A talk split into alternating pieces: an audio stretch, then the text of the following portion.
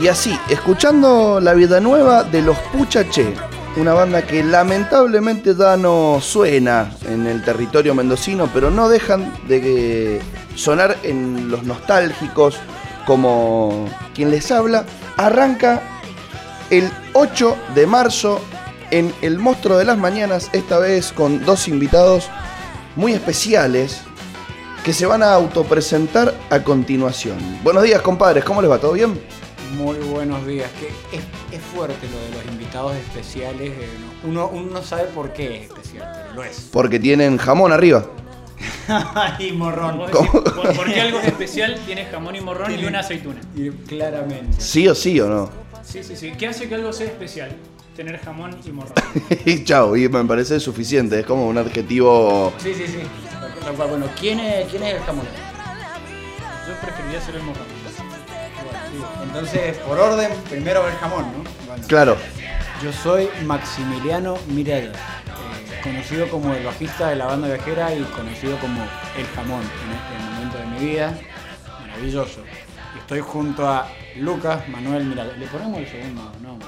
Sí, sí, sí. Le da como. Podemos hacerlo de recién, Lucas Manuel Miradas, domador de preuniversitarios, a ver, hermano, sería. yo quiero eh, escuchar un poco más sobre, esa, sobre ese adjetivo. domador de Sí, preuniversitarios. sí, sí, sí, sí. Eh, en realidad, primero se me acaba de ocurrir, vamos a charlarlo. Y tiene que ver con la famosa frase del domador de camisetas del jugador de fútbol. Sí. que- jugador de fútbol que ha jugado en 25 clubes, tipo Tanque Silva. Podemos hacer campaña Dejen jugar al tanque, de paso metes el Hashtag dejen jugar al Dejen tanque. jugar al tanque. Pero tipo Tanque Silva que ha jugado en la mitad de los clubes del fútbol argentino, entonces aparece el título de domador de camisetas. Me divierte mucho ese tipo de jugadores de fútbol. Es que tienen un carisma particular porque incluso pasa que los terminan queriendo en muchos clubes muchas veces. Claro, y de tantos clubes por los que pasan, en algunos te tienen que querer. Igual es medio complicado porque, viste, cuando vos metés un gol a tu ex club, no lo tenés que festejar. por- Yo creo que va a llegar un punto en el que el tanque Silva no va a poder festejar sus goles. Porque no importa cuando alguien juegue, ya va a haber jugado en ese No, club. aparte el tanque Silva se ha metido en lugares complicados. Por ejemplo, jugó en Vélez, jugó en Boca, que hay una rivalidad Vélez-Boca, otro día lo discutimos. Y si bueno, eso no es tan rivalidad, pero después vos tenés el clásico del sur, Banfield, Banfield, Lanús. ¿Dónde Jugó Silva? En Banfield y en Lanús. Y Lanús. Y hay un tercer club del sur que disputa, pero es como el tercero ahí, es como la, la prima pobre de Banfield Lanús, que es Arsenal de Sarandí. No va, que, Que jugó en Arsenal de Sarandí. Bueno, pero lo bueno de Arsenal de Sarandí es que no lo puede putear ningún hincha, o no sé si tiene. No, Yo me acuerdo yo cuando- creo- tiene algún hincha del Arsenal que se confundió. Bueno, yo me acuerdo cuando salieron campeones, porque salió campeón de la primera división de fútbol argentino Arsenal de Sarandí. Sí. No cortaron ninguna caja de. No, no, no. El McDonald's del obelisco no cerró. Bueno, o sea, decís, che, ¿dónde festejan estos? ¿Dónde están estos culiados? Sí, impoluto el Sí, sí, sí, Maquedón sí. del obelisco. Es más, sacaron una promo a ver si iba la gente. Claro. Sí, sí. Si No, sos hincha de Arsenal, viste, y no, no llegaba nadie. Un inglés confundido que un día se compra una remera del Arsenal por internet y le llega una azul con una franja roja y dice, ¿qué mierda es esto? Que dice- Ese debe ser el único hincha que debe tener Arsenal en otro lado. Que dice campeón del torneo de fútbol. No, Copa Sudamericana, una Sudamericana. Ahora se ve Sudamericana. Debe tener campeón sudamericana, es un, un inglés con eso, es el único hincha. claro, Sí, sí, sí. mirando la camiseta, no entendía nada. No es mala. Si algún día voy, si algún día voy a Inglaterra, espero que se pueda entrar a los estadios de fútbol, que haya hinchada. Me voy a comprar una camiseta de Arsenal en la calle General Paz, o no me voy a comprar una original. No, obvio que no. Y le voy a hacer estampar atrás el número 10 y le voy a poner tanque Silva. y voy a ir a la, a la cancha del Arsenal con esa camiseta. Y voy a cantar los 90 minutos canciones en español. Que los chavales me miran como diciendo, ¿Qué le pasa a este ¿qué le pasa a este? No me sé ninguna canción de Arsenal, pero me imagino que ser todas iguales. Tirá un, vamos, vamos, vamos a Arsenal, Arsenal y la gente te va a seguir. Eh, O los puedo putear los jugadores. Jugadores.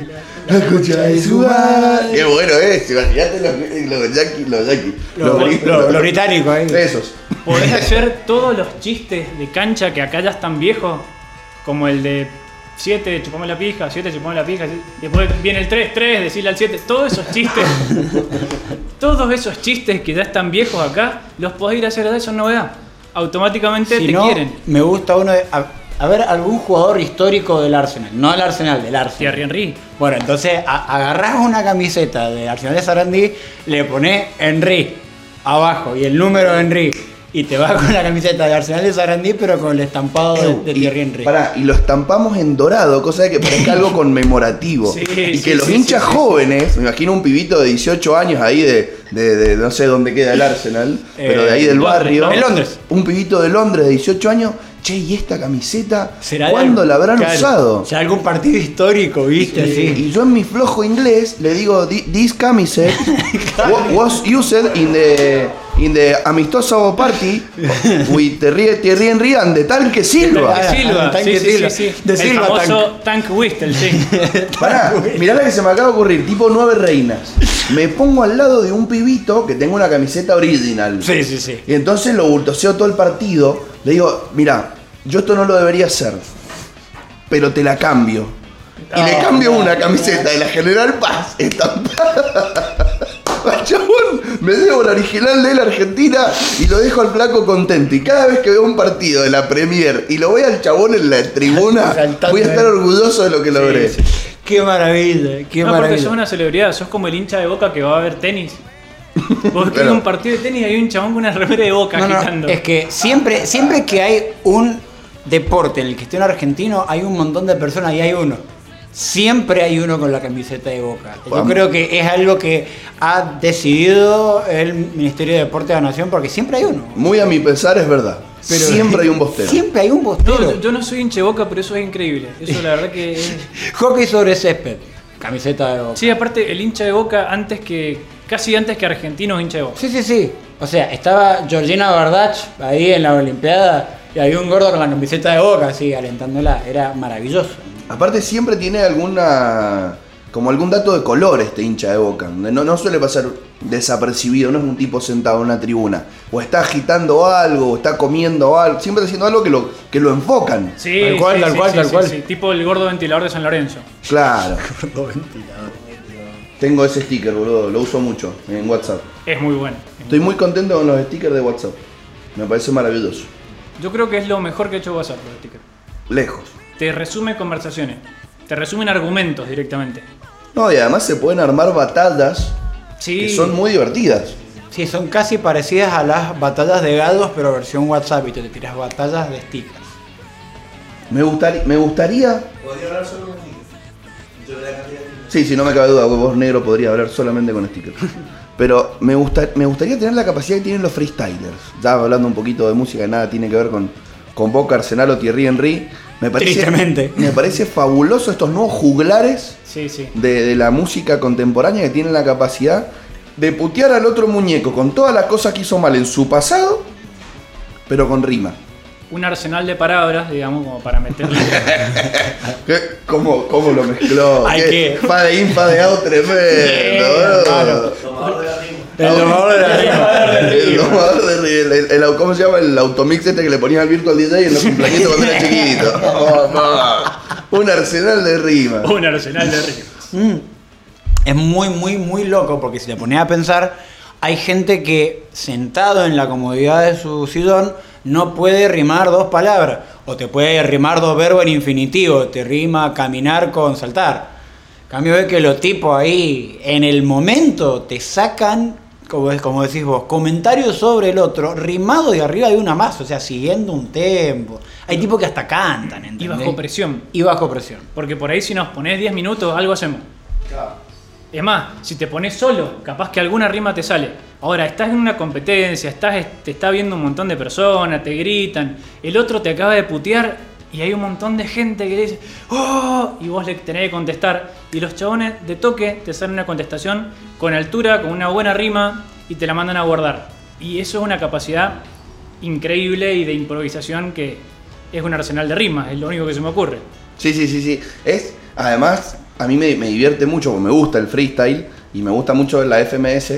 Eh, cómo dicen estas famosas barras, Sí. que es cuando riman cosas que, que, no- que la tenés que entender, o sea, que viene un significado que, que tenés que venir escuchándolo hace rato, porque se tiran cosas de que estaban en el quinto escalón en la plaza con 14 años, y, y tiran unas barras como cuando Papo le dice a Trueno, esta noche te cambio tu AKA, que es como tu alias. Tu alias. Alias. Más que Trueno, te digo Santander. Barras, barras, pensala. Y el misionero tira un wow. Y vos decís, yo me acabo de prender a esto. Qué verga, me perdí la temporada 1, 2, 3 hasta la 10 porque no estoy Claro. entendiendo nada de lo que acaba de decir. Te vuelvo a googlear. viendo a Daenerys entrando a Desembarco del Rey y digo, ¿qué es esto? Con dragones. Y decís, ¿qué es esto? Ah, no, no, que vienen 10 temporadas y mostraron antes. Ah. Claro, sí, o es cuando Don Snow ah, le spoileaba la serie Sí, a sí. morir. No, igual, perdón. A esta altura ya no es spoiler.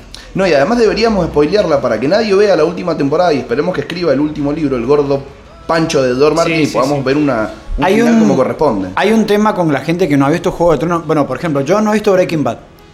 Y la- aunque no hayas visto Breaking Bad, todo el mundo te dice Breaking Bad es la mejor serie de la historia. Entonces vos ahí la tenés que ver. Y aunque no hayas visto Juego de Tronos, todo el mundo te dice Juego de Tronos iba bien, pero pasaron cosas. Entonces es como que, aunque no te spoileen Juego de Tronos, vos ya sabes que no la tenés que ver. Otro día nos juntamos porque yo tengo una, hago una defensa pública del final de Game of Thrones. Yo creo que. Pero ¿por qué final- otro día? No, yo, yo no puedo manejar la ansiedad. No sé si puedo llegar hasta otro día. Al vos le decís, que- te voy a decir algo importante mañana y va a estar todo el día raguñando Sí, la- la pared. Es La la, paso famosa como el frase orto. de el mañana no existe. Claro, no, yo la paso muy mal. Cuando alguien me dice, che, tengo algo que contarte. Pero ahora no puedo. Pero- y, y entonces, entonces sos un hijo de puta. El famoso tenemos que hablar. Claro. Y si tenemos que hablar, sí, ahora. Hablemos. En este instante. Hablemos ya. Bueno, yo tengo un amigo que le pasó una vez algo muy, muy particular y, y me pareció la mejor respuesta a un tenemos que hablar de la historia de las respuestas. Flaco llegó a su casa, vivía con su chica, porque viste no puedes decir su mujer o su señora, porque te tildan de generación de los 80. Su pareja. Y cagaste. Su Sí, pareja sí, sí. de par. No, te tiran de generación de los 80, te dicen rockista, mata indios, una cosa jodida. ¿Qué generación jodida la de los 80? bueno, y de repente entra a la casa y la piba le dice, vos y yo tenemos que hablar. A lo que él responde. A lo que él responde. Yo con vos no tengo nada que hablar. Armó la valija y se fue a la mierda. A mí me parece épico. No, anda por acá cerca, está, debe Qué estar escuchando. espectacular. Qué espectacular. Qué gran respuesta. No me eches, me echo solo. Claro, porque aparte ni- no fue evasivo, pero tampoco fue full responsive, ¿me entendés? O sea, el flaco respondió con la altura necesaria y con el accionar necesario, porque podría haber dicho yo como no tengo nada que ver encerrarse en la pieza. No, no, no. No. Armó su valija y se tomó el palo. Que es digno. Si vos vas a hacer esa de decir, yo con vos no tengo nada que hablar, tenés que irte. No podés encerrarte y hacer como el secretario Macri que borraba los mensajes dentro del auto. No, no, no. Vos tenés que irte.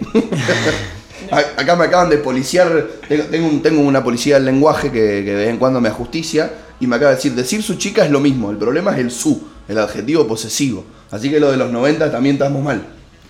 Yo creo que justamente el drama con esas cosas es el mí algo, porque es como que vos partís de la base de que esa persona, su único motivo de existencia es que tiene que ver con vos y con que es tuyo. Mi novia, mi marido, es como que... eh, es medio complicado porque es como que la otra vez un meme que me encantó que me decía, me tienen, me tienen causado los eufemismos de pareja, falta que empiecen a decir, sí, tal es la persona que viene a coger a casa. y, es verdad que a veces es medio choto, pero realmente lo, que- que sea el tema de la policía del lenguaje, como que no hay que ponerse tan denso, pero es como que uno tampoco sabe muy bien cómo describir esas cosas sin que suene a esta es mi cosa, ¿entendés? Esta es mi propiedad. ¿A vos qué se te ocurre? Y algún adjetivo basado en lo que hacen, por ejemplo. Mi Che, abogada. che, ¿y ella quién es? Hace las tostadas a la mañana en casa. La señora que limpia. pues. Che,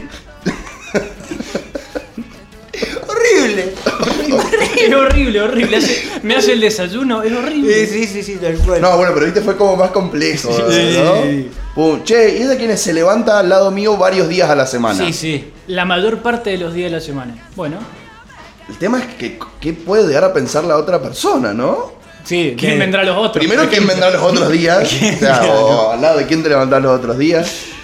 ¿Dónde? ¿Dónde? ¿Dónde te levantás? No, los otros días me levanto en una sequía. Bueno, perfecto. Cuando, cuando duermo en una cama, generalmente despierto y está ella al lado.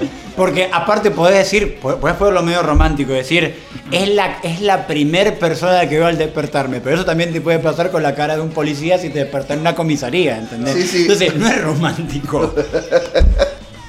Qué mala suerte despertarse en una comisaría, loco. No he tenido el placer. No, no, son lugares. poco- Aún no, aún no me ha pasado, digo aún porque, bueno, capaz, viste, el día de mañana, ¿quién te dice? Sí, creo que es- es fundamental tener una historia con la policía en tu vida. Sí. Como que es algo de la checklist que tenés que sí o sí marcar en algún momento.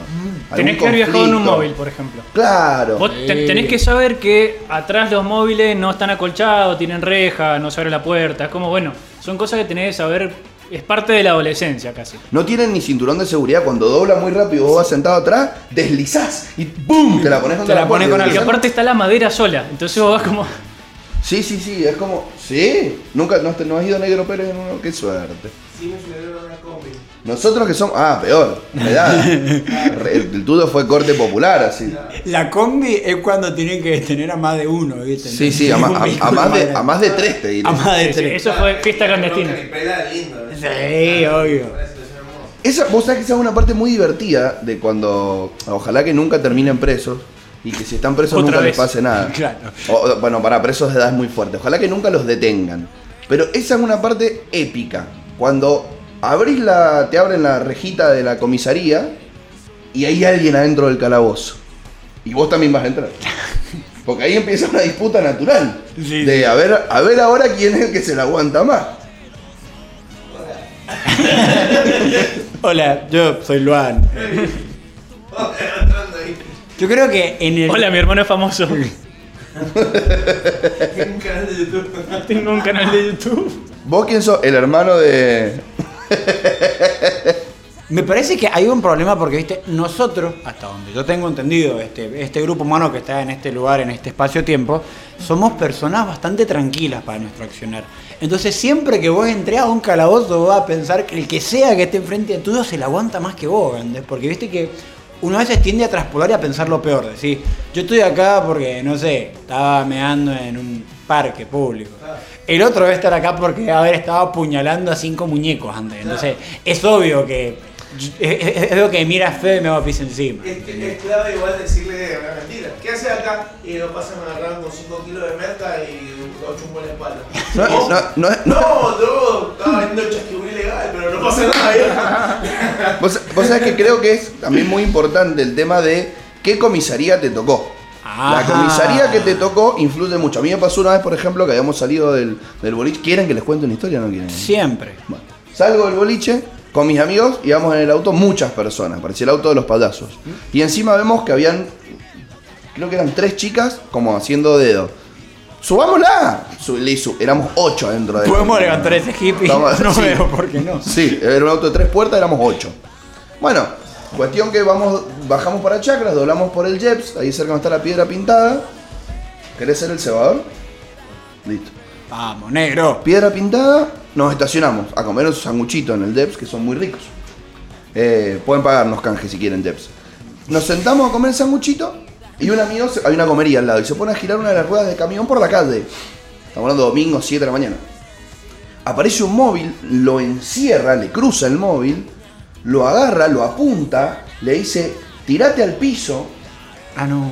Show, da de entradita show. Sí, porque, sí. Además, no, yo no, yo no voy a decir cómo se ven los, los delin, pero nosotros no nos veíamos muy delincuentes que vean, que digan. Bueno, perdón, dice el flaco, levanta la mano y le dice, ¿qué estás haciendo? Crossfit, le respondió. Crossfit. Yo lo felicito por la rapidez, pero ¿Qué? parece que el señor oficial pensó que le estaban tomando el pelo, lo cual era cierto. Tengo una duda. ¿El chabón venía a descabear? Sí, sí, sí. No, no, o sea, tener esa capacidad de reacción, estando medio borracho y estando trasnochado, loco, mejor que un freestyler. Aparte, fue buenísimo porque el chabón dijo, levantó las dos manitos, crossfit, y la rueda empezó a hacer, ¿viste? Cuando, ¿viste? Así que caen en el piso hasta que quedan quietas. Bueno, eso, Plum. Llamó, vinieron dos móviles más y empezaron, Plum, súbanse, súbanse, que se do, Plum, empezaron a tumbear, a las pibas las dejaron ir, agarraron, ¿quién maneja? Yo, Plum, venían ocho dentro del auto, así que les vamos a hacer una multa. Le digo, pero pará, si el chabón no está manejando. ¿Y el auto quién lo trajo hasta acá? No sé, le digo, nosotros estamos sentados con el sanguchito. Ya me empezó a mirar mal. El señor oficial que estaba como a cargo de la redada. A ver, súbanse, vamos. súbanse. Yo no me voy a subir a ningún lado. Yo, Me resisto. yo estoy acá comiendo un sanguchito, vos decime por qué me querés detener. ¿Querés averiguar mi antecedente? Te doy mi documento, fíjate. Laquito, metete al móvil. Ustedes deberían estar en este momento persiguiendo delincuentes, no a nosotros, le respondí. Obviamente eso le molestó más todavía. Claramente. Y después, yo soy fan de Charlie García y siempre quise decir lo que él dijo. Y ese día me animé. Bien, bien. Y cuando el chabón me vuelve a tumbear, da de mala manera, le digo, ¿qué estás enojado? Y me mira como diciendo, no sé por qué, pero siento que continúa tu. No es el final de la oración. Desarrollo. Desarrollo. ¿Vos estás enojado porque yo sí estudié? No. Ahí me agarró, No, no, no. me tiró adentro del móvil, nos explotaron adentro del móvil a todos, menos a mi amigo que era el que manejaba el auto, lo hicieron manejar hasta la comisaría. Cuando llegó a la comisaría le pusieron una multa por alcoholemia y nos metieron a los cinco amigos adentro de un calabozo donde había un pobre pibito adentro. No sabes lo que era la cara del pibito. El pibito estaba sentado despierto, así como estábamos nosotros charlando, contra una esquina. Vio que venían cinco monos y hizo así. Y se quedó dormido, falsa, y inmediatamente. Pero fue muy gracioso porque aparte como era, che, no tenemos nada que hacer, molestémoslo al pibito. No. ¿Me entendés? Entonces, uh, hay un nene acá. y uh. Y todo, y todo lo que el pibe seguramente estaba pensando se amplificó ostensiblemente, ¿entendés? Catastróficamente. Claro, O sea, no, no- no quiero haber estado en su cerebro en ese momento. Totalmente. Para él deben haber pasado muy, muy lento esas horas. Fueron Yo no como- vi tres temporadas marginal al pedo. A ver, va. Y a las 3 horas fue muy gracioso porque el, el policía dice, no sé, Ramírez. Sí, sí, se levantó el pibito, no estaba ni dormido. Plum, se agarró rápido de la reja, le abrieron, chao chicos, plum, y salió. Ahí pensando, salvé el invicto, salvé el invicto. Sí, olvidate. Y se fue, y se fue, y a nosotros nos fueron sacando por orden. Y lo más gracioso fue que al que hizo CrossFit, que fue por- el culpable de todo esto, lo sacaron primero. Y a su humilde servidor, último. Y encima salí y me dijeron, firmame acá. Yo no voy a firmar nada. ¿Querés quedarte adentro? Ahora firmo. Y agarrás y firmás con la mano izquierda y en vez de poner Luan puse José, no sé, ¿verdad? te querés hacer el tumbero. Que querés decir, no sé, mira, yo firmé, pero me resistí. Sí. Firmo pero en rebeldía. Firmo en rebeldía y con la otra mano, ¿entendés? Firmo en disconformidad con la otra mano. Bueno, me parece que la gente tiene que recolectar anécdotas y recolectar anécdotas con la policía es, es bien. Sí. Desde, y, desde este programa no, no estamos incitando a nadie al delito. O sea, tengan problemas, tengan anécdotas con la policía, no tengan problemas con la ley. Son dos cosas distintas.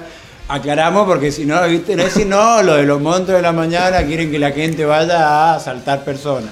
Nadie, No, nadie les dice que cometan acciones ilegales, solo que si los agarran, después cuéntenos cómo les fue. Nada más. Me, me encantaría que empiecen a llegarnos anécdotas. Vamos a decirle a la gente que nos cuente su anécdota con la policía. Gendarmería cuenta. Gendarmería, sí, Gendarmería sí. cuenta. Gendarmería, ejército, la PDI en Chile, lo que ustedes Sí, quieran. sí. Yo tengo varias anécdotas porque mi mejor amigo y yo tenemos casi el mismo número de documentos. Y cada vez que nos han parado es un problema. El- digamos, tenemos el mismo número de documentos, solamente que el mío termina en 0 y el de él termina en 2. Pero es- el resto es idéntico. Entonces, Nació el mismo día, supongo. no, ¿Ah? dos días después. dos días después. Por eso el 2. Por eso el Por dos. eso el 2. La mejor parte, hay que aclarar, eh, mi hermano es como el que suscribe, es albino y su mejor amigo parece salido de Vietnam. Entonces es, es morochito, digo los ojos. Entonces, Acabas de romper el secreto radial porque la gente que nos estaba escuchando podía imaginarnos de muchas formas distintas. No, si se escucha que son albinos. Ah, ah, de puta madre. tenés, tenés, tenés voz de albino. Pero te pedí que me pusieras el efectito, Me olvidé poner el filtro. boludo. ¿Dónde quedó el filtro de. Producción, Claro. producción, no me están cuidando. Qué maravilla. Es verdad, la radio tiene eso. Si vos no sabés quién está del otro lado, cómo es, te lo imaginás como vos querés. Obvio. O sea, eh, la otra vez vi una foto. ¿Vieron el locutor que labora con Guido Casca? Sí. Viste que vos lo ves que tiene una voz. Le vi una foto y dije, no, no. Lentecito, cara de logia, o sea, Tiene, todo. Tiene cara de gordito que va al arco. Claro. Escúchame, tienen que ver un, un youtuber que se llama Navaja Crimen y hace un. ¿Lo ha visto? El De ahí, de ahí vi el video, justamente. Claro, el Casca, que es Casca, el Picasso de los conductores de ahora. Tremendo. es maravilloso. O sea, es una, una explicación genial. Está Y- mal, pero no tan mal. Claro. De que dice que dentro de lo que son así programas interactivos de juego, es el Picasso, que Guido Kafka es el Picasso de los conductores de programas de juego. Porque el tipo ha hecho una carrera, es medio como Marley, ¿viste? Ha hecho una carrera haciéndose el Gil. Pero cuando ves que el tipo hace una carrera haciéndose el Gil, tan Gil no debe ser. Claro. Entonces ves que el tipo... vos O ves- Marley. Claro. No, Marley sí es Gil. Es- No, no, yo es creo- Torpe, es torpe. Ah, Es torpe. Le, le sale, le sale de Pero la sale en el National Geographic, bro. Pero Claro, no hermano. Tan torpe no No, sos. No, no, pero la, la- su personalidad es así. Guido es como medio. lo- es como un personaje que hace. Yo creo que Como Julián Wage. Claro, Claro. el mérito de esos tipos es que no importa cuál es el programa que sean. Vos lo vas a ver, es como que es el programa de Marley. No sé ni cómo se llama el programa, pero es el programa de Marley. Es el programa de Guido Kafka. ¿Y qué hace? Es él, es él delante de cámara. Por eso es que el tipo dice que el tipo es como un artista, porque llega un punto que el programa es el mismo. ¿Cuál es el mérito? Estar delante de una cámara y ser bueno para lo que se hace. Ser- O sea, aparte el chabón te estira lo que sea. O sea, che, necesitamos que el programa dure cuatro horas. No te hagas problema. Yo me encargo. ¡Pará! Te dice. ¡Pará! Y, está 10 minutos viendo un boludo con barba. Y el tipo te estira, te estira, se habla, baila, hace huevada. Sí creo que también hay que premiar al, al productor de, Sí. de- de Guido Casca porque la verdad que haber encontrado al chabón que le pone papitas y decía como en los cumpleañitos que le ponen papitas. papitas papitas a todo. Ese, ese es fabuloso, boludo. Loco, hizo, hizo un concurso de risas, ¿entendés? Es como que. No, o sea, uno lo piensa, imagínate. ¿Y el de los dinosaurios? ¿Favorito? No, no, ¿cuál es? ¿Lo vas a actuar como dinosaurio? Ay. O sea, yo, yo, yo siempre tengo la duda con esas cosas de si el equipo de producción, viste, que se juntan a armar los programas, ¿no? Cuando hacen el programa se están cagando de risa o se sientan, viste, 8 de la noche y dicen, ¿y mañana qué sale? No sé, lo que, lo que pinte, viste. Hacelos hacer como dinosaurios. No, eh, era- había uno que era muy divertido que abrían puertas y entraban parecidos. Sí. Y entraban porque alguien los anotaba. Bueno, ¿no? o sea, ¿cómo? O sea, no, sé, no, a mí me anotaron mis alumnos, dice que soy parecido a. Y entraba un chabón parecido a Bruce Willis. ¿Entendés? Y vos decís, ¿por qué, Stolbizer. ¿por qué aceptaste esto? y vos no, soy parecido al Feynman malo. ¿entendés? Claro. Entra un señor que dice charuto. Decía, ah, Claro. bueno. Charu. Porro, charuto. Eh, bueno, eso. Guido Casca. Guido Casca, Es lo que es.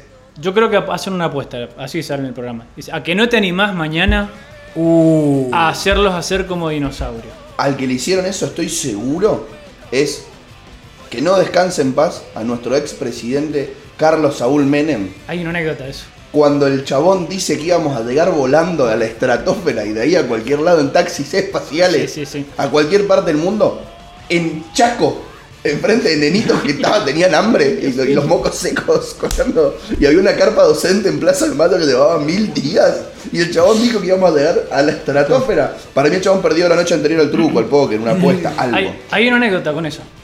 A ver. Ya que estamos, la contamos. Dicen dos cosas. Primero, que le llega a la Cancillería Argentina, perdón, tema aparte, además de ser hermano, eh, soy estudiante de historia, que eso significa tener un reservorio inagotable de anécdotas que uno no sabe para qué mierda las tiene, de historia. sin embargo y- las acomoda. De historia y de ciencias políticas. ¿Para qué? Para Datos innecesarios, totalmente necesarios. datos Sí. innecesarios que aco- acotan muy bien en una conversación. No los podés meter todos juntos porque aburrís a la otra persona, pero uno está bien. De la onda de nota al pie de. No, sí, vos me una servilleta y vos la miré y le decís. La ¿Vos sabés quién inventó la servilleta? Sí, Y empezar. ¿Vos sabés que los osos polares son todos zurdos? Claro. El tema es que. Para, los osos polares son todos zurdos. No te lo puedo creer. ¿No lo has visto con la bandera de Trotsky en las manifestaciones? De una, yo, es que yo los veía siempre dentro del tanque. bueno. Claro. Claro, cuando te sacaban cualquiera con. Pero terminé. El tema es que le llega a la Cancillería Argentina un cable de la Embajada Norteamericana que desde la NASA estaban. Todo esto parece una película de ciencia ficción. Estaba la idea de que iban a haber viajes a la estratosfera y al espacio. De hecho, los hijos de los 90 recordarán que se vendían terrenos en la Luna y que se creía que mañana se empezaba a viajar al espacio. Entonces estaba esa idea de se va a viajar a la estratosfera y a partir de lo que se viene son los viajes espaciales, los aviones ya están usados, bla, bla, bla, y le llega este cable a la Cancillería Argentina. Se lo pasan a Menem Y me y le dicen a que no te animás a meter esto mañana. Ah, no, vamos a ver si no me animo. Pero que el canciller que era, boludo, el, el enemigo, ¿eh? Uno tiene que entender que eran los 90. Por ahí, esto, para el, para el, ¿cómo le explico a un centennial? Hay que hacer, ¿qué fueron los 90? Decir, ¿cómo puede ser que el presidente andaba en Ferrari? Salía con modelos, se ponía patidas como Facundo Quiroga y tiene una foto apuntándole con una escopeta a una cámara. Todo es el mismo tipo, ¿entendés? Sí, sí, sí, y te desapareció un periodista, era como, bueno, sí, se murió cabeza. Una cabeza. Olvidé tercero. Claro, Murió tercero. explotó, Murió tercero. explotó colorín, ay Dios. Es increíble, te explota una fábrica de armas militares. Ah, sí, no. Explotó una. Che, y le estamos vendiendo armas a Croacia y a Ecuador. Ah, sí, también. ¿Qué, qué plato, ¿no? Es como que te tiraban tantos escándalos uno tras de otro que pasaban. No tenías tiempo de agarrar uno que venía otro. Es como, che, lo de la estratosfera. Ah, sí, no, y explotó Río Tercero. Uy, y el presidente cerró al, trajo a la selección, una vuelta trajo a la selección para jugar un picadito con él. Y si no, y además trajo a la selección para jugar un picadito con él. No, y además tiene una Ferrari y llegó en 10 minutos de Buenos Aires a Mar del Plata en una Ferrari. Se sacó una foto con los Rolling Stones. Jugó el básquet con los Grover Trotters. Con los Rolling O sea, Stones. per- perdónenme, pero si yo soy centennial y estoy escuchando esto, no- digo, no, debe, no puede haber sido un mal presidente. Es un rockstar. Es, es que, un rockstar. es que es que es tal cual. Es lo más parecido a un presidente influencer que hemos tenido en la Argentina. Estuvo preso. Estuvo preso. Menem fue influencer antes de que los influencers estuvieran de moda, hermano. Se casó con una modelo de grande. Dejó a su mujer y se casó con una modelo, con una Miss Mundo.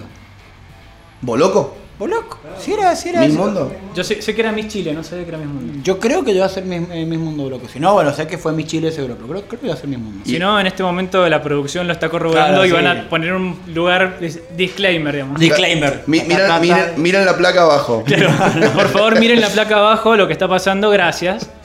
Se podría decir que fue. Me gustaría decir. No tiene que ver con el género musical del que vamos a hablar hoy. Pero puede haber sido como el Sid Vicious de la política argentina, sacándole la falopa que no sabemos si consumía. Yo creo Carlitos que consumía Menem. igual, pero... Los 90 era una época muy de falopa. Los 90 e- era una época de tanta droga y de tanta cosa extravagante. Acordad, acuérdense que en los 89 aquí en Argentina pasó el quilombo de la crotoxina. En los 90 pa- tenía, como dice Lucas, escándalo tras escándalo tras escándalo. Yo creo que los que nacimos en los 90 estamos medio curados de espanto porque todos los días te pasaba lo que no podías creer. O sea, como que se acaba el siglo.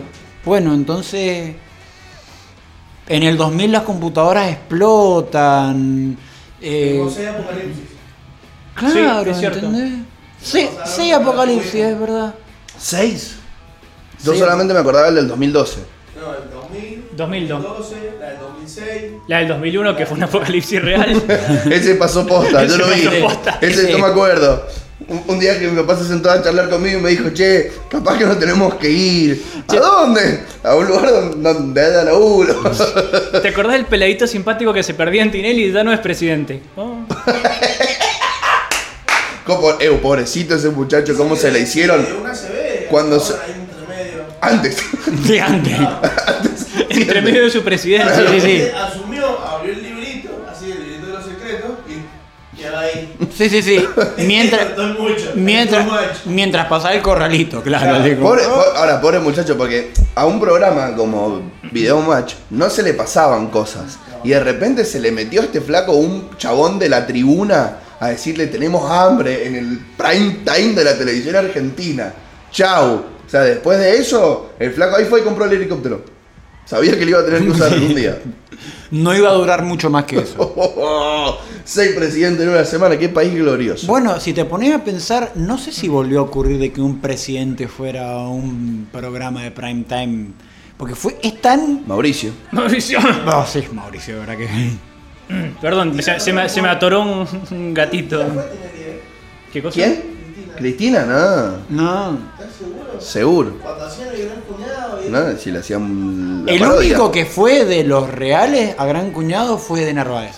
que eso le sirvió para inflar su campaña. No, también fue. De nar- sí, Estoy pero. seguro que hay varios. de- De, de Michel. De, la de Michel. De Micheli. De Micheli, sí. De famoso central argentino y. Cuádruple. ex- Hincha de River de Marcos Juárez. claro, ex vicepresidente, todo junto. Qué catastrófico, bro. O sea, ¿cómo te hilan algo en, en- en 30 segundos? En vez de decirte no, no era, no, no, sí, sí, y te lo traen y te lo hacen jugar, ¿me entendés? Sí, sí, obvio, obvio.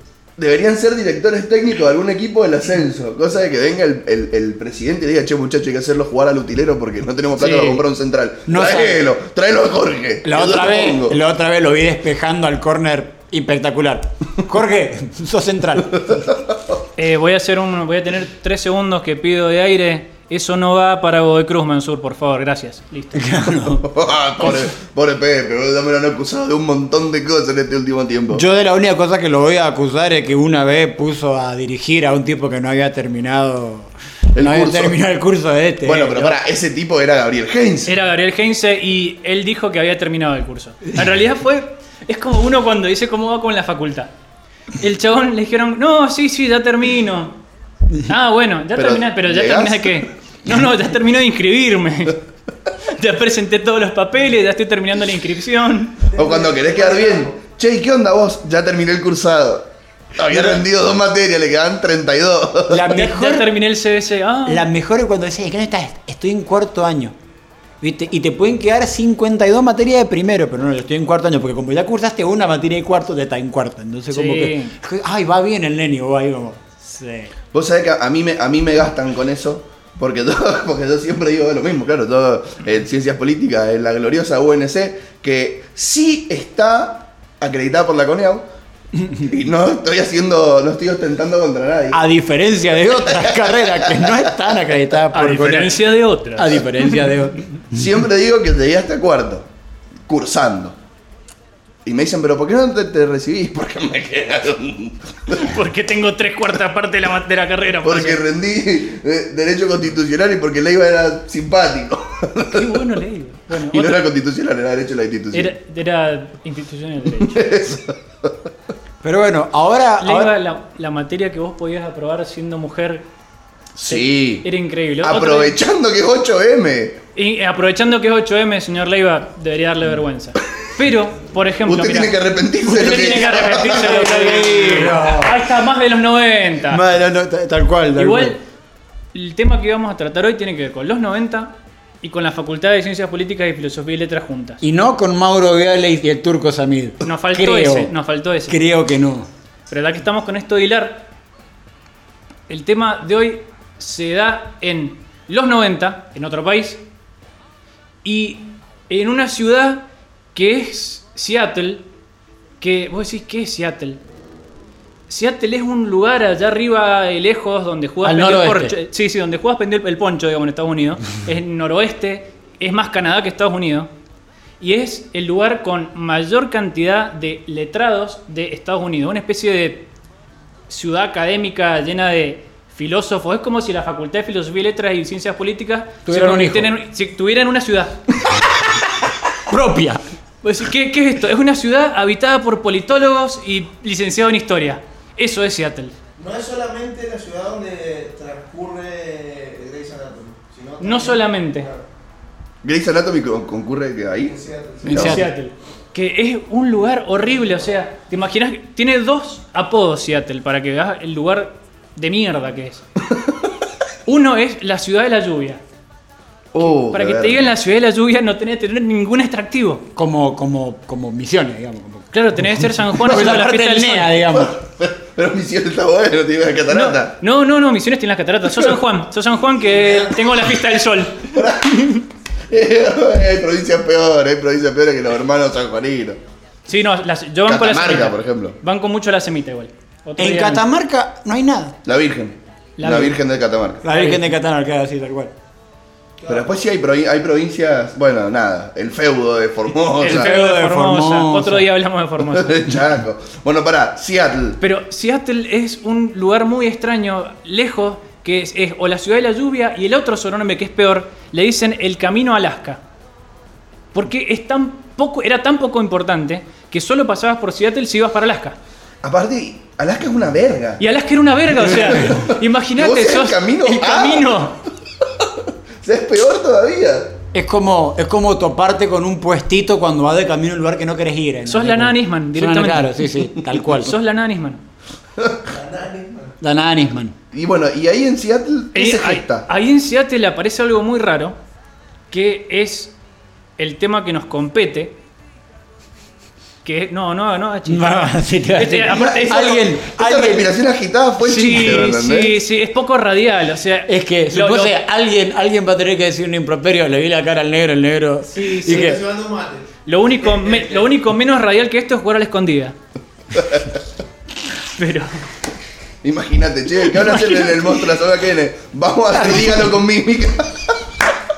vamos a jugar al Pictionary. Millonario. Vamos a jugar. Me parece maravilloso, boludo. Vamos a analizar pinturas en Sí. vivo. Tal No, cual. no me encanta. Y le vamos a pedir ayuda a los oyentes. Sí, tal cual. ¿Qué les parece? ¿Ustedes qué piensan de este. De, de esto que estamos viendo. De Ni Jackson siquiera, lo, Pollock. ni siquiera lo describís y decís, ¿ustedes qué piensan de esto que estamos viendo? Claro.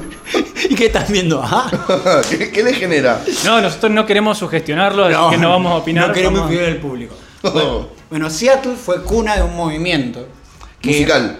Musical que en realidad como todos los movimientos musicales de la década del, de la década no, del siglo XX son en realidad movimientos artísticos cuya mayor expresión es lo musical o la más famosa, pero en realidad son movimientos desde lo ideológico, desde lo literario, es algo parecido a lo que pasa con el hip hop, que es al único al que reconocen que tiene cuatro facetas, viste que es el scratch en el bailar, el graffiti y el eh, y el y el MC, digamos. El freestyle. Claro. En- en- entonces, tanto el punk como el hipismo, como el movimiento que nos compete ahora, que es el grunge, son movimientos culturales, cuya expresión comercial más conocida es la música, pero no la única. Entonces, en Seattle viene el grunge, Y vos decís, ¿qué tiene que ver con los 90 esto? ¿Por qué el chabón me dice, no, que los 90? el turco Samid. Primero porque pasó en los 90, pero además porque la sociedad norteamericana de Seattle de finales de los 80 y principios de los 90 es una sociedad muy similar a la sociedad argentina y vivía en una época en la cual había una bonanza económica, aparecía esta idea de el, muy parecido al uno a uno acá en la Argentina, de gastemos, gastemos que no pasa nada, que ya un momento de frivolización en los medios. En Estados Unidos decían un dólar un peso. En Estados Unidos decían un dólar un peso. Sí, olvídate. The one who deposits pesos Will will, receive- get, will receive sí. pesos. Una, una cosa muy loca, una cosa... En esa ciudad que era una facultad de ciencias políticas agrandada, llena de gente bohemia, empieza a ver algo muy sencillo, que es en un proceso, me voy a poner, pido perdón por la mala palabra, hay un proceso de financiarización de la economía que hace que un lugar que era industrial, como es Estados Unidos, si uno piensa en Estados Unidos, lo primero que uno se le ocurre es los autos, las industrias, etcétera. Ford, Ford. General Motors. Claro, vamos a decir Chevrolet para que no se enojen los otros. Viste que esa- hay gente que se lo, se lo toma como ritmo. Más atrás, más atrás, Chrysler. Ahí O está. Chrysler. Vos decís la fa- Dodge. Dodge. Vos- te imaginás las fa- grandes fábricas norteamericanas y la American Way of Life y qué sé yo. Las Las armas. armas. Las armas, que eso es muy importante. Un- por favor, tienen más arma que auto. El tema es que este, Tiene más arma que gente. tiene más armas que gente. El tema es que la sociedad norteamericana vive en los 80 un proceso en el cual se empieza a retrotraer la industria en pos de la economía financiera. ¿Y esto qué tiene que ver con la música? Tiene que ver que un montón de gente se queda sin laburo. Claro. ¿Por qué? Porque básicamente los bancos necesitan menos laburo que una industria. Sí, el típico pater familia que estaba acostumbrado a su oficio deja de poder mantener a su familia con su laburo de, de- de barrio, inclusive. Y el hijo, adolescente, que hace 20 años tenía la esperanza de poder insertarse en una fábrica, poder laburar incluso en, en lo que laburaba el padre o algo similar, de repente se ve que quizás el padre mantenía el laburo cada vez más precarizado y peor, pero que él no tenía futuro en ese lugar. Había un temita que es que justamente de los 80 en adelante empieza toda esta cuestión de que muchas empresas y fábricas en Estados Unidos se mudan a otros países con mayor libertad fiscal, por no decir mayor explotación laboral. Entonces las empresas se mudan a otros lados y ahí empieza toda esa cuestión de que tenés una fábrica en Taiwán por dos mangos, que tenés una fábrica en Vietnam por dos mangos. Entonces, todas esas fábricas que antes producían en Estados Unidos, daban trabajo en Estados Unidos, no vamos a decir que daban trabajo en Vietnam porque era prácticamente esclavitud, pero le sacaban a los jóvenes estadounidenses la posibilidad de laburar. Y aparece entonces toda una generación de jóvenes que se encuentran excluidos del sistema. Se encuentran con que tienen, sigue existiendo en Estados Unidos la idea del American Way of Life, o sea, el modo, el American modo de vida Dream. americano, el, American sueño Dream. americano, etcétera. decir que hacía poco había caído el muro de Berlín, entonces. Pero como- se encuentran por fuera y, e incapaces de obtener todo lo que en teoría esa sociedad les decía que tenían que obtener, lo cual les produce un terrible malestar. Y si algo define el grunge es una cuestión contracultural y producida por el malestar. Y además en contra de algo que pasa que es, si analizás la música de los 80, es esa música alegre, divertida, muy Virtuosa. muy virtuoso, muy luminoso, incluso en géneros como el metal o- y el rock, son temas más bien luminosos, temas que hablan de fiestas, de minitas, de alcohol, de Minitas, minitas, minitas. Pomelo, es que pomelo es eso. Pomelo es eso. Pomelo es la sátira de eso, es nenas, nenas y rock, rock, rock y nenas. La nena en el rock con la nena y el rock con la nena en el rock nena. Vos escuchás eh, los Guns y es eso. Y aparece un movimiento en Seattle entonces que empieza a criticar a todo esto y dice, mirá, vamos a hacer un movimiento que musicalmente no sea tan virtuoso, con cosas que Maxi puede hablar mejor que eso sabe, eh, pero que se basa en, vamos a hacer algo como nos salga y que hable de la vida que vivimos. Y con gente que tocaba en tuburios donde iban 12 personas y que trataban de, de vivir a, llegar a fin de mes. De hecho, Kurt Cobain, que es uno de los exponentes mayores del grunge, el líder de Nirvana, es un tipo que antes de, de hacerse famoso vivió en la calle y vivía bajo un puente o vivía con los amigos. O sea, no es, no es gente que viniera de la academia musical desde ningún punto de vista. Sin embargo, va a hacer cosas musicalmente muy interesantes. Detalle de color, Cobain dejó el secundario en el colegio de Aberdeen en el que estaba, se fue a vivir abajo de un puente y cuando volvió consiguió laburo como conserje en el secundario en el que él hubiera tenido que estar estudiando. Eso yo creo que es un resumen maravilloso del grunge. Kurt Cobain se volvió conserje del colegio en el cual él estaba limpiando las aulas de los tipos que capaz iban a tener un mejor futuro que él. Él pensaba que no iba a tener esa vida.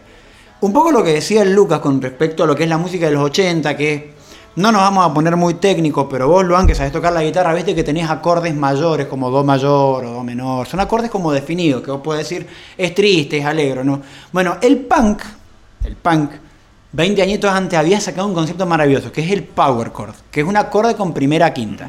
No hay tercera. ¿Es mayor? ¿Es menor? No sé. Y esa ambigüedad musical tiene mucho que ver con la ambigüedad del grunge. Estamos contentos, estamos tristes. La verdad es que no, No lo sabemos. sabemos. Estamos. Estamos y es un quilombo. Y es un quilombo. Lo único que sabemos es que esto es un quilombo. ¿Cómo, cómo te hacían ese quilombo? O sea, veníamos. Los 1980 te vino con el disco de Van Halen que revolucionó la viola, era el virtuosismo y la técnica. Y vino Kurt Cobain. Kurt Cobain desafinaba la guitarra en vivo. O sea, subía al escenario, desafinaba la viola y tocaba. Hay temas que él los ha tocado con la guitarra desafinada a propósito. Tocaba Abusaban de la distorsión. abusaban de la distorsión del fuzz, eran sonidos que estaban saturados, pero no era un quilombo por el quilombo mismo. ¿eh? Esa confusión que tenían, esto es algo maravilloso, viste que lo que te decía antes, los acordes mayores y menores, Sí. Kurt no tocaba la guitarra definida, vos no podías saber qué era, pero lo que, te, lo, lo que te definía era la voz. La voz te armaba o un do mayor o un do menor.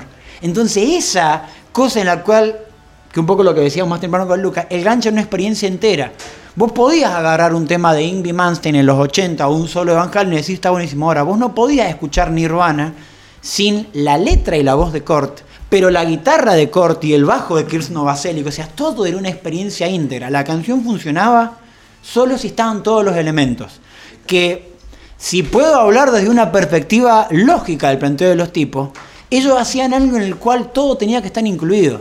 No es como, o sea, de que como ellos se sentían prescindibles, hacían música en el cual todos estuvieran incluidos. Lo- la, la música del bajista, la batería de, de Dave Grohl, la letra de Kurt, to- todo tenía que ser parte de todo. Y hablar de cosas que fueran lo suficientemente vagas como para que vos también pudieras meter una parte de tu interpretación al asunto, que te incluyera a vos porque parte del mensaje era lo que te pasaba a vos.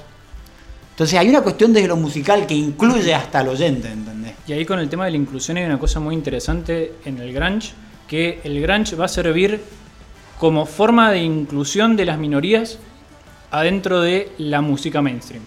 ¿Por qué?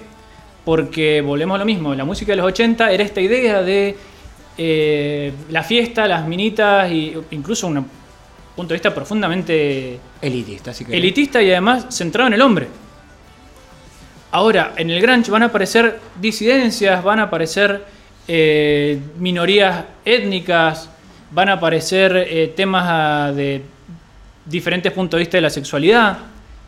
Y el, de hecho, lo estábamos charlando más temprano, si uno ve la mayor parte de las bandas que tienen mujeres que podemos reconocer del rock, la mayoría son de rock alternativo y tienen que ver con esta, con esta música de los 90 o post música de los 90. Va a ser la puerta para que muchos... o hay casos anteriores como hablamos con Hart, como hablábamos con John algunas... Jett. Claro, como hablamos con algunas bandas que... Pero Blondie. Blondie. Blondie. Pero, por ejemplo, eh, Hole, Garbage, eh, la cantidad de. El Seven. El Seven, ahí tenés un montón de bandas posteriores y de Grunge que de repente, bueno, tenés Pat Smith, que es como el ídolo, digamos, o el, eh, digamos, femenino del rock y el punk, que es Pat Smith. Bueno, de esa época podemos decir un note de color. Eh, ¿Qué hacía Alanis Morissette en esa época? Hacía lo que quería. Tiene un tema que lo toca con el bajista de Red Hot Chili Peppers. Y es como que de repente tenés temas que son baladas. ¿Por qué? Porque es como que la música para mujeres, suena horrible, hecho, tipo, la música para mujeres es música alternativa. Entonces, vos lo escuchás y decís, che, esto es rock. Ahora, ah, no, pero no, no podemos decir que es rock si está una mujer. Entonces estaba como esa discriminación con las mujeres que en los 90 se empieza a romper. Pero antes que lo decíamos antes, la mujer era más una musa que lo que era parte del rock. Es como que me inspiro en vos, pero vos no sos parte de esto. ¿entendés? Hablo de vos, pero vos no estás incluida. Es muy complejo y eso de los 90 se empieza a romper. Claro, ocupaban el lugar de groupie. Ocupaban el lugar, Ocupaban de, el lugar de- ocupaban el lugar de Grupi o de, de- de Dulcinea, digamos, de, Del Quijote. del Quijote. Dulcinea del Quijote, claro. O sea, escribo por vos y hago por vos. Claro, vos sos mi musa, yo te escribo y te dedico, pero hay una objetivación de la mujer en eso también. En decir, la mujer solamente me inspira. Que ojo, eh, a veces puedes tener obras hermosas y está bien que a veces eso ocurra. El problema es cuando eso es lo único que hay. Cuando lo único que hay es ver a la mujer como un objeto que me inspira, y claramente, la- y no hay además una mujer que cante, una mujer que, que pueda contar el otro lado de- de la cuestión, claramente tenés un género machista cuando pasa eso. Si vos no tenés la capacidad de mirar el otro lado, y capo, te está faltando la mitad de la población mundial. Y en gran medida el grunge y la música alternativa, digamos, porque en realidad es lo que charlamos más temprano. El grunge, o los géneros musicales es una invención de las discográficas. La idea de esto es punk, esto es grunge, esto es... Las bandas hacen música y después vienen las discográficas que para venderte te dicen esto se parece a esto otro, estos dos son lo mismo, compralos. De vuelta, eh, explicando cosas para los Centennial. En algún momento existió algo que se llamaba Musimundo. y en Musimundo se vendían discos. Y se acordarán ustedes que los discos estaban en anaqueles. Y arriba había una leyenda que decía hip hop, pop, rock. El de rock eran como 54 anaqueles que tenían desde System of a Down Chayanne. hasta Hasta, Chayanne. O sea, Chadán, es- latino, Chadán abajo. Latino, o sea, y en latino tenías a Cristian Castro que tenía influencia del metal al lado de Luis Miguel. Y vos te quedás como. ¿Tiene sentido? No, el sentido es estrictamente comercial. Es como se acuerdan, no, no sé si se acuerdan, seguramente sí, que en los 2000 estaba de moda ponerle un montón de, quite- de- de etiquetas. Entonces, no sé, System of Down era rock serbio. Rock serbio. Y vos te quedás como. eh, y Linkin Park es new metal, pero también es rapcore, pero también vos te quedás como. ¿Para qué? Y porque vos tenés que vender esto al lado de esto otro. Cuando se crea la etiqueta de Grunge y sale el disco histórico de 1991 que sale el 25 de septiembre de 1991 nació una persona maravillosa que soy yo, Maximiano Miralles, pero un día antes, el 24 de septiembre de 1991, sacó el disco que definió gran parte de la música de los 90 que es Nevermind de Nirvana. Y cuando Nevermind la rompe, se empieza a vender discos de Pearl Jam, discos, pero, el, pero el que se los trae todos a la espalda es Nirvana con, con Nevermind. Entonces, al lado del anaquel que dice Grunge, Nirvana, estaban todos los otros discos. Entonces la gente se los compra todos, ¿entendés? ¿Por qué rompe tanto Nirvana? No porque sea un disco bueno, es un discazo igual. Pero porque atrás de Nevermind viene toda la movida comercial y el nombre comercial de Grunge. Sí, sí. Me gusta porque eh, es fuera de que a nivel mundial uno lo escuchó y quizás lo escuchó más tarde, es algo que tiene que ver con esto de un lugar en el mundo, porque es verdad que es muy localista este movimiento en cuanto a lo musical. Yo no encuentro grandes exponentes del grunge a nivel mundial. O sea, salite de los Estados Unidos y realmente no hay. Acá en los 90 la, la expresión musical salió de, la- de la juventud, salió de otro lado. Exactamente. Acá salió de las vidas miserias en los 90. Por Pimba. Acá el movimiento era cumbia videra.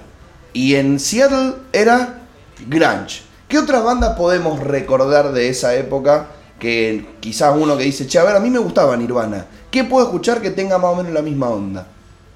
Pearl Jam, muy, muy conocido también. Ya pensé que era más antiguo.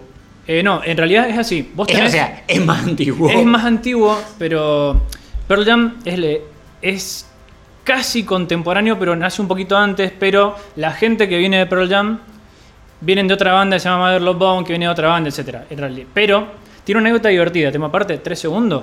Tiene una anécdota divertida que el cantante de Pearl Jam no tenía cantante la banda. Eran un par de tipos que se habían quedado sin cantante por el cantante de la banda que, en la que tocaban, que se llamaba Love Bone, se muere de sobredosis y graban un single, va, tres temas instrumentales. Y andaban buscando cantante.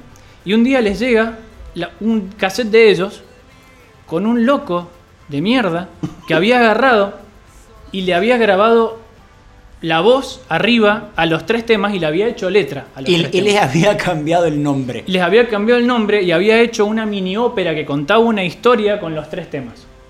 Ese es Eddie Vedder y dijeron, che, este pibe pinta para que sea nuestro cantante. Está bueno. Dijeron, este, este atina. Este va. ¡Qué Y- gordo! Vos Es decís, che, que- est- estoy buscando cantante y te llega el casetito. Mirá. Es sí que lo loco, lo que. Es como decir, puta, tengo hambre, como no hay una pizza y aparece un chabón, che, mirá, me sobró esta pizza, ¿querés? Es que ni que. siquiera- es- claro, es- me sobró esta pizza especial. Viene con Claro. morrones. como no- especial como nosotros. Eh, lo más increíble de los 90 es que en los 90 pasaban esas cosas, ¿entendés? Eso que decías vos, que qué raro todo, o sea, em, los temas que más eran controversiales, por ejemplo, que en esa época vos eras controversial en serio porque ponele al último disco de Nirvana, no lo querían, eh, Walmart no lo quería vender porque tenía un tema que se llamaba Rape Me, viólame. Y el tipo con eso le hablaba a, a- la industria discográfica. Eh, uno de los videos más controversiales de Pearl Jam, que es Jeremy, al, al video la MTV lo censura. Y eso que en esa época MTV era revolucionario, entre comillas. Porque los tipos hablaban de un pibe que un día cae al colegio y los mata a los compañeros, mucho antes de Columbine. Y Jeremy eh, Igual, tiene... per- perdón, coincidamos que en Estados Unidos cada tanto viene un chabón Sí, sí, y hay un tiroteo en una escuela. Hay que tener cuidado con los estrenos también, boludo. Yo en Estados Unidos no iría a los estrenos de cine. No, no, tal cual. pedo. Tal cual. Porque menos- puede aparecer un loco vestido de Batman, por ejemplo. Claro, o con el, el que se ponía la bolsa en la cabeza de Batman, a veces la remada. Se fue, ah, uh, pues ¿por qué verga vino el estreno? No, yo- Ves que empieza la película y un chabón se pone. Ay, no, otra vez, no, otra vez, no. Pero, digamos, en perspectiva. La cara del viejo, va a suceder otra vez. Es muy loco cómo realmente las cosas que pasaban en esa época eran, eran gente con crisis muy reales y con mo- momentos disruptivos en serio. O sea, esas canciones las prohibían. La mayor parte de los tipos que se hacían famosos en esa época, de Dival, Cobain, odiaban su fama porque justamente los tipos eran querían ser contraculturales y en un momento se despertaban y se daban cuenta que, como le pasó a Kurt Cobain, era el vocero de una generación. Y vos te quedas como, pero si yo vivía abajo de un puente, hermano, ¿vocero de quién? Bueno, lo que charlábamos más temprano, eh, Kurt Cobain tiene una frase que dice: Yo solamente soy portavoz de mí mismo. Es gente que no quería ser la voz de una generación, querían hacer música y nada más. Y ahí, otro tema que podemos conectar un poquito con la actualidad, el tema de el- la representación y sentirnos representados por ciertas personas, es muy peligroso para ambos lados. ¿Por qué? Porque por un lado, le estás poniendo a los Kurt Cobain actuales, digamos, a personas que nosotros consideramos voceros nuestros, le estamos pidiendo que tenga un rol que quizás no quieren tener. Y además nos podemos desilusionar terriblemente, porque ¿qué pasa si la persona que... Perdón, me meto una cosita de actualidad. ¿Qué pasa si mi ídolo es Berbisky, por ejemplo? Y de ahora digo, che, y ahora no Bueno. sé si... O mi ídolo era Ginés. A nosotros O mi nos ídolo pasó en el Macri. 73 cuando nos echaron de la plaza. Por ejemplo, y decís, bueno, a ver, ¿y eso qué significa? Y que uno tiene que tener referentes, porque a algún lado hay que apuntar, pero que hay que ver qué peso se le pone a ese referente, tanto por uno mismo como por los demás.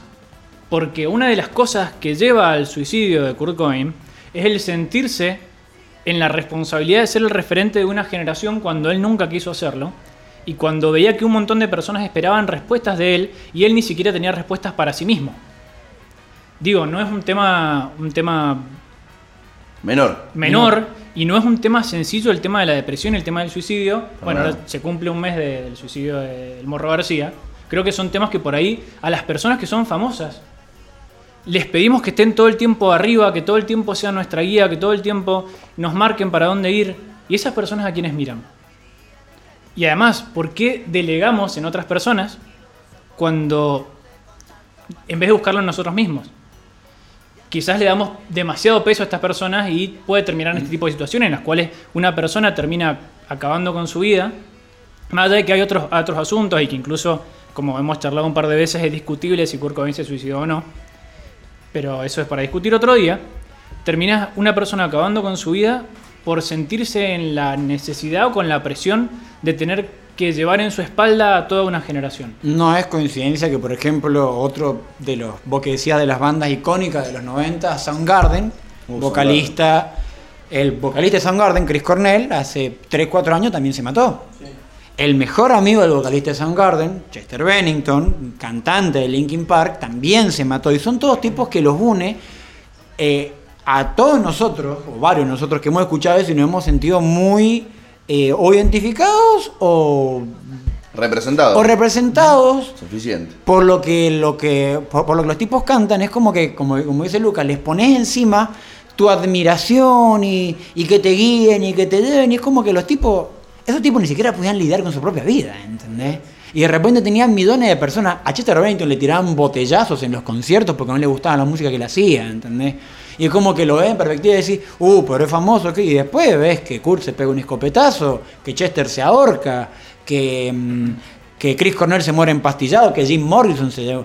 De Jim Morrison también decía que él era un ícono de su época y se murió pendejo, ¿entendés? De Amy Winehouse también decían que era un ícono de su época y también se murió de sobredosis. Entonces como que decís como, estos movimientos que son tan importantes para las personas y que generan algo en todos los demás, cuando uno es consciente de dónde vienen, decís como, che, pero esta gente está lidiando con un nivel de presión enorme, ¿entendés? Y además con la industria, que es otro tema, que es todo movimiento contracultural, desgraciadamente, termina siendo absorbido por el capitalismo. Gracias, no lo quería decir yo. No me quería poner- No, no me quería, no me quería meter en eso, pero sí. No la quería surdear. Claro, no, no la quería surdear, pero sí, o sea, en última instancia pasa con el rock, empieza el rock and roll. De hecho, hay una cuestión anterior. La idea del rebelde aparece James Dean, y James Dean en el cine es rebelde sin causa, y entonces ya hay una marketingización de la rebeldía.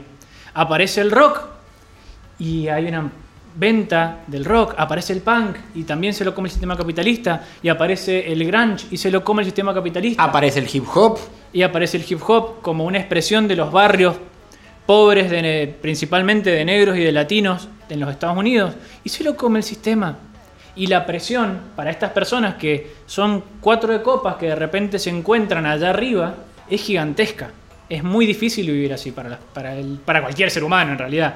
Vos te levantás mañana y te dicen, che, Luan, eh, te aviso que vos sos el exponente de la radiofonía argentina y toda opinión tuya va a ser tomada como... Y va a ser juzgada. Y va a ser juzgada. Claro, primero va a ser tomada como genérico de que la radiofonía, digamos, la radiofonía, el mayor exponente opina esto. Y además luego te vamos a juzgar. Y te vamos a juzgar no con tus criterios, con los míos. Y vos no tenés que cumplir con tus criterios, tenés que cumplir con los míos porque sos mi referente. Y es de un grado de soberbia y de egoísmo gigante pedirle eso a otra persona. Porque ni siquiera es, bueno, te voy a juzgar según lo que vos crees. No, no, es, yo creo de vos esto, así que te voy a pedir y te voy a exigir que vos cumplas con estos preceptos que tengo de vos. Hay un ejemplo que se me dio a la mente que es maravilloso. Todo acá vimos Juego de Tronos. Eh, George, R.R. Martin. No George Martin. George Martin es el productor de los Beatles. Eh, nota al pie. Kurt Cobain era muy fanático de los Beatles. Después capaz explicamos en dónde se ve eso. Eh, George Martin dice... George R.R. Martin dice... Yo tengo la suerte de haberme vuelto famoso a los 60 años. Dice, yo puedo lidiar con esto. Pero yo soy consciente que si me hubiera vuelto famoso a los 20 años me hubiera vuelto loco.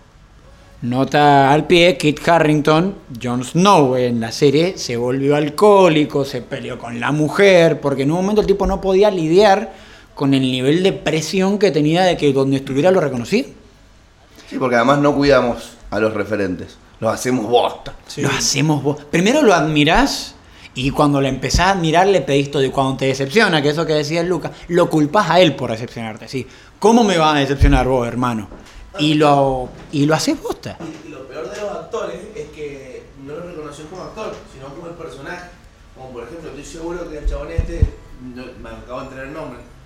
Para mí es Jon Snow. Es Jon Snow. ¿Entendés? Y después- O como le pasó a Hugh Jackman, hay mucho que decir, "Eh, va Wolverine". Es Wolverine. Claro. Mirá, o- Wolverine haciendo de mago. o- Ah, y- a- y- a, To- a Tobey Maguire, eh, mirá Spider-Man. Y Harry Potter, Loco. Eh, en una época. Hermione. eh, Ron, no tiene nombre. Ron, no- no- ¿cómo se llama el Colorado? ¿Es Ron Wesley? Sí, sí, sí. Y se llama Rupert. Y, y- y es muy jodido porque imagínate, te admira un punto, pero hasta perdés tu identidad. Eh, Kurt Cobain era el vocalista de Nirvana, pero era el vocero de una generación. Y, y- y yo acabo de decir hace cinco minutos, el tipo era conserje de su propia secundaria. Es como que llega un punto que te ponen en un lugar que hasta vos hasta podés tener la terrible tentación de olvidarte de quién sos. Si hasta te dicen todo el tiempo, como decía, como te juegan por criterios que no son los tuyos. Entonces es muy divertido pensar que las músicas. A ver las si la cosas- reconoce. Maravilloso. La yerba más tomada en la Facultad de Ciencias Políticas de la historia. Tierra, trabajo y Trabajo justicia. justicia. Continúe, continúe, por favor, amigo. Entonces, nosotros admiramos gente y lo que empieza a pasar en los 90, cuando se rompe esa cuestión de. Porque una cosa que pasa mucho de lo musical es que ese virtuosismo se ve reemplazado por el, por el antivirtuosismo, que viene un poco del punk, esa cuestión de lo mainstream es esto. Bueno, nosotros no lo vamos a hacer porque estamos en contra de ustedes. Estamos en contra de lo actitudinal, nos vestimos con jeans rotos, no porque nos vistamos, o sea, Existía Kiss, por ejemplo. Claro, existía Kiss, existió Era- el glam de peinarse y cosas así. No solamente no me voy a hacer vestuario, me voy a romper, me voy a tirar con el jean que es el que tengo. O sea, el jean roto lo empezaron a Me vender. voy a poner un vestido. Claro, me voy a poner un vestido. Twisted Sister. Claro, Claro. por ejemplo, eh, Kurt Cobain tiene un recital en el cual se sube con un vestido y no- ni siquiera lo, ni siquiera en un momento frena, dice, les comento compañeros que yo estoy usando este vestido". en pos de... No, el chabón iba y dice, hoy voy a tocar de vestido porque se me cantan las pelotas y en un momento... Porque puedo. Y en un momento entra con una silla de rueda y dice, ¿por qué, por qué hoy se me ocurre entrar con una silla de rueda? ¿Qué? Los Bueno, el punk sí se bancó, loco, eso. Porque cuando se tuvo que vender al capitalismo se vendió y no le importó. Y cuando tuvo que ser vocero, fue vocero de lo que yo tengo ahora a decir. Y si a vos te copas, genial. Y si no, ahí en el medio se arma un circulito y se pueden cagar a piñas.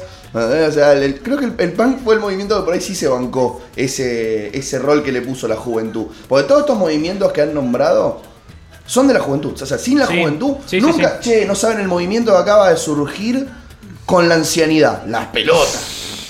Todos los movimientos surgen desde la juventud. Oyente de Chopin en masa. Sí, no, no, no, no, hay, hay un movimiento de, de votantes de cierto partido político que... Ah, sí, sí, sí. Que sí, cual. sí, de repente. Sí, sí. Pero también hay jóvenes. Ay, otro día lo charlamos, hacemos... Sí, tenés los que no quieren que se abolan las costumbres Ah. antiguas, que son gente de 60 años, y los jóvenes son fanáticos de Danon. Vamos a dejarlo ahí.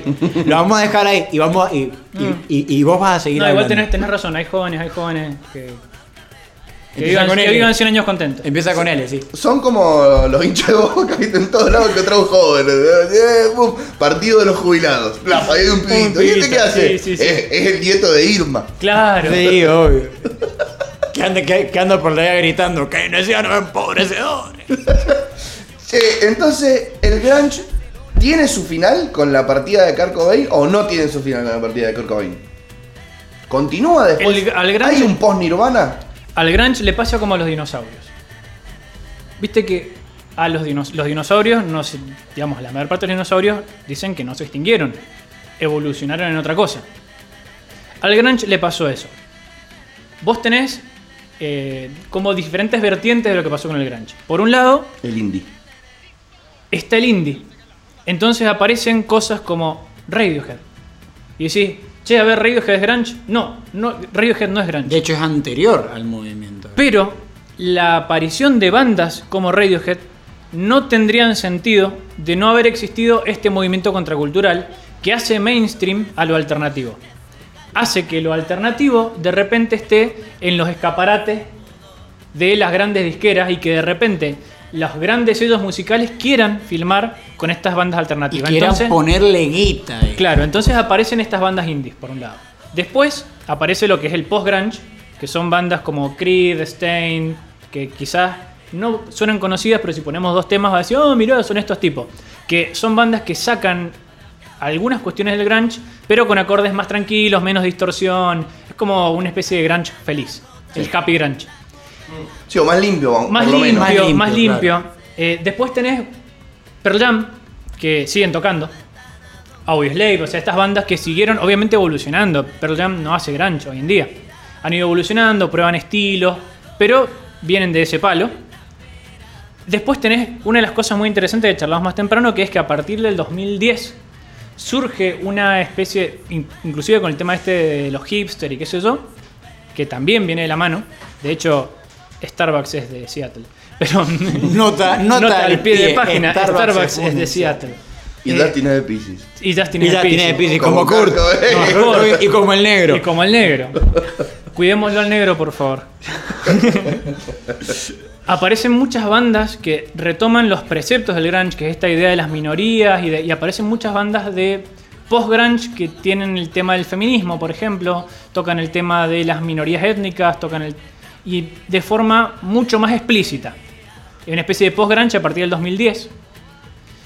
Y después aparecen estas cuestiones estéticas como los hipsters. La- Vuelven las camisas a cuadros. Vuelve la- Vuelve la barba. La vuelve la barba, Vuelve el pelo largo. vuelve el estilo descuidado. Vuelven a oler como espíritu adolescente. Vuelven Claro. a. Otro día charlamos el. Pero- pero bañado. Es que el espíritu adolescente era un, un- Era un perfume. era un perfume. Era, era un desodorante. Era una excelente forma de decir me gorrearon el huele como espíritu adolescente. Eh, huele con el perfume de otra piba. Lo más gracioso, me gustó mucho la metáfora desde lo evolutivo. Hay ciertas cosas de la música que son animales disecados, que están conservados impolutos en el tiempo como si fuera una cuestión que hay que salvar, que eso es discutible, qué sé yo. El hard rock, así la música onda sí coso que hoy en día salió Airborne, ponele, que es esta banda australiana que, que tiene esa onda parecida, o esa banda de que quieren hacer música como eh, el rock and roll de los años 50, o, es- o como postmodern jukebox, ponele. Y después hay cosas que evolucionan. Entonces, eh, el new metal, ponele que, que es posterior al grunge, pero en cierto sentido es muy parecido. Linkin Park tiene mucho esa letra triste y desgarradora de un tipo también con depresión como Kurt Cobain, también que se siente aislado y que también tiene problemas familiares como Kurt Cobain, que es Chester Bennington. Eh, hace música también de ese modo. Y el new metal vive y no, sigue. evo- está en otras cosas, ¿entendés? Bueno, el programa pasado que ustedes hablaron de los, de los emos y la cultura emo, la cultura emo es hija de la cultura grunge. Es una versión más comercial, es una versión obviamente ya Sí, captada y, por la y se industria. diversificó. Porque Y tenías Evanescence y Chemical Brothers, que hacían dos estilos completamente de Y música. My Chemical Romance. Chemical Romance. Chemical Brothers son DJ, nada que ver. Son DJ. My Chemical Romance. Pero ta- también es importante el tema de la electrónica porque también hay una cuestión en el rock alternativo de haber juntado y de meter la electrónica de vuelta en, en el rock, que es algo No, que pero se había... La electrónica en la música viene desde Yes, para mí, ¿eh? Sí. Yo Lo primero que. O Emerson Lake and Palmer. Emerson Eh, y Cal Palmer, eh.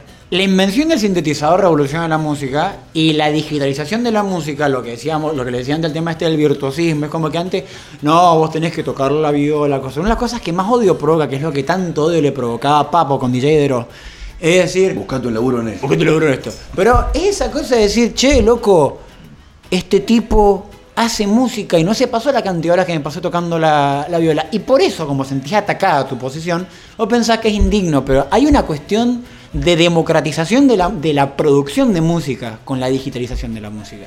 Por eso es que tipos como Daft Punk, podían hacer música, aunque no tocaran, igual tocaban instrumentos, ¿no? Pero Sí. Justice, ponele los, los que también son franceses, son DJ. Y todo lo que es el euro, el eurodance, como 666, ba, di, da, ba, da. Bueno, y eso, Disclaimer, hay gente bailando en este eh, momento. imagínenos bailando. Eh, en- y eso te lleva la música por otro lado. Sí, que algún día vamos a hacer un programa más sobre a dónde, por qué la música moderna es, más, es lo que es. Empieza un poco con esta cultura del grunge de la música la va a hacer cualquiera. Y vamos a hablar de cosas que nos pasan a todos, ¿no? Sí, hablamos de minas, hablamos de que tenemos guita y somos re virtuosos, bueno, pero ¿qué pasa cuando la canción la hace un tipo que vive abajo de un puente? Volviendo a los freestylers y parafraseando a vos, no, es- no es el género sino lo que genera. El grunge es eso, es lo que genera. Vos ves las letras y quizás hay letras que no, no importa tanto el significado literal, sino qué te genera cuando lo escuchás. La explicación del grunge es eso. Es una música que te genera cierta sensación de malestar, obviamente, por todo lo que charlábamos de lo que era Estados Unidos en ese momento y lo que es Seattle en particular, pero es una música que te genera X estado de ánimo. Y la importancia de eso en contraposición a lo que decías vos, a esta idea virtuosa de los solos de 5 minutos y de cuestiones muy rápidas y de vamos a poner 25 guitarras con tres baterías y un coro atrás y creo que el grunge fue bueno, vamos a hacer buena música de forma simple y que explique cómo nos sentimos. Hay una idea, que capaz con esto podemos redondear un poco y tiro una bomba nuclear y me río un rato, ¿no?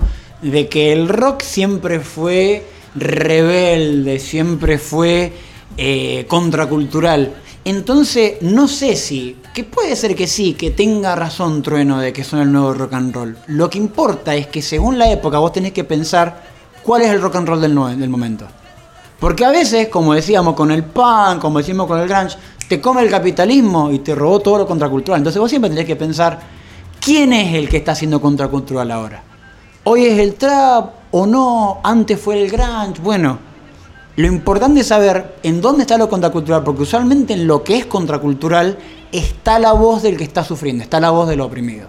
Y en esa época, en los 90, eran los hijos de los tipos que no tenían trabajo. Me encantó, ¿eh? Me encantó esa reflexión como para... Inclusive hasta podemos irnos. Nos podemos ir. Ya nos fuimos, de hecho. En este momento estamos saliendo. Y estoy de acuerdo con Trueno, ¿eh? Porque O- además antes, en la rima, él dice les guste o no. Les guste o sea, o no les guste. No les estoy preguntando. Exactamente. ¿Les gusta? ¿Y saben quién es Trueno? Soy yo. no son ustedes. Entonces, como dice Trueno, les guste o no, somos el nuevo rock and roll. Cagaste. Cagaste. ¿Lo entendés? Después pueden ir a preguntárselo a Charlie, a ver si qué piensa Charlie. ¿me entendés? Encima Charlie le dice, sí, tiene razón el pibito y cagaste, ¿me entendés? Vos que sos el establishment. Charlie, ¿vos qué pensás? Que Trueno la tiene clara. Que no es mi culpa que no hayan estudiado. Me parece maravilloso el programa especial que hemos hecho hoy con jamón, aceitunas y morrones. Morrones. ¿Ustedes les gustó? Bomba pasado. ¿Se sintieron cómodos? Sí, tengo acá eh, a mi hermano demasiado cerca, pero por el resto. Desde que no compartimos habitación, que, que no lo tenía tan cerca. Sí, no, no, tal cual. De 30 años tratando de ver si nos distanciamos y no nos sale nunca. Bueno, muchachos, yo muy contento de que hayan venido. De- realmente creo que han dejado la vara muy alta para el lunes que viene. Porque miércoles habrá otro tema, otro columnista, viernes habrá otro tema, otro columnista, pero el lunes que viene, después del programón de hoy, ¿de qué vamos a hablar? Probablemente algo peor, así que. No se hagan expectativas. Claro, No te hagan expectativas. porque nosotros no somos voceros de ustedes ni de nadie. Claro, yo solo soy vocero de mí mismo y no a esta hora todavía. Claro. Y la duda existe por ustedes. La lucha existe. Chao, nos vemos la semana que viene con los miradas y el monstruo de las mañanas.